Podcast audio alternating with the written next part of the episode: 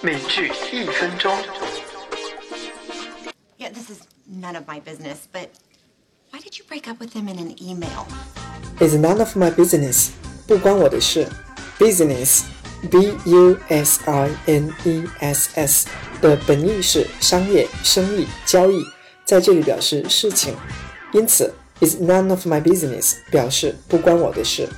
场景模拟：What are you talking about? This time is none of my business. 你在说什么呀？这次不关我的事。I thought that you were in charge of it. 我以为你是负责的。请在微信内回复你听到的英语短语或者句子，看是否学会了今天的表达呢？